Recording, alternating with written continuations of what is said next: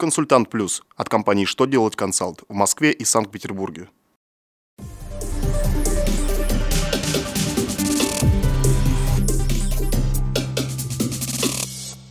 Добрый день! Для вас работает служба информации телеканала «Что делать ТВ». В студии Александр Трифонов и в этом выпуске вы узнаете. Как рассчитывать НДФЛ патентным иностранцам?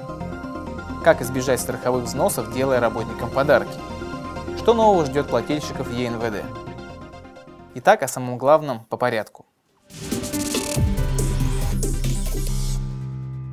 Федеральная налоговая служба напомнила, как рассчитывается НДФЛ с доходов иностранных сотрудников, работающих на основании патента.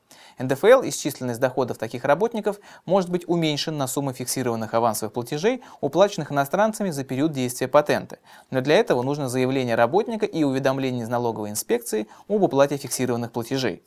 Налоговый агент вправе учитывать суммы уплаченных патентных платежей только после получения от налогового органа уведомления. При этом общая сумма НДФЛ уменьшается на фиксированные платежи независимо от даты получения такого документа. Но если налоговый орган отказал работодателю в получении уведомления, уменьшить НДФЛ нельзя. Чтобы иметь возможность сэкономить на взносах, дарите своим сотрудникам подарки по договору дарения. Такой вывод напрашивается из очередного письма Минтруда.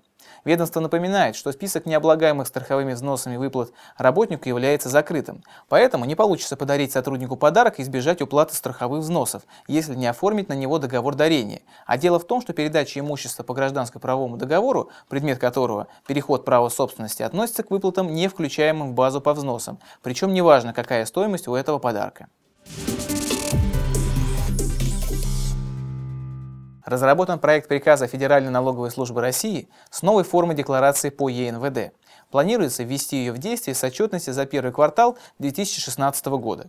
Сейчас текст документа проходит публичное обсуждение на портале проектов нормативных актов.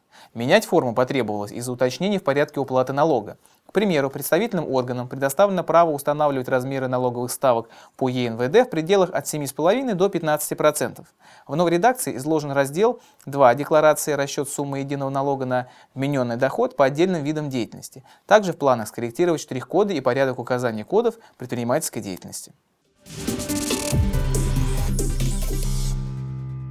На этом у меня вся информация. Я благодарю вас за внимание и до новых встреч.